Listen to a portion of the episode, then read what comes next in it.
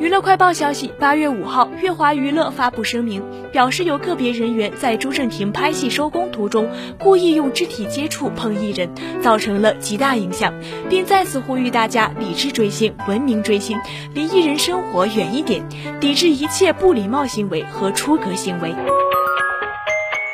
娱乐快报消息：二零二零年上海国际电影电视节互联网影视峰会主旨论坛于四号举办。数据显示，去年一年里，现实题材网剧超八成，网络电影锐减过半。网络剧方面，二零一九年共上线网络剧二百零二部，相比二零一八年的二百一十五部略有下降。现实题材网络剧比例显著提高，超过百分之八十；古装剧比例明显下降，约为百分之十三。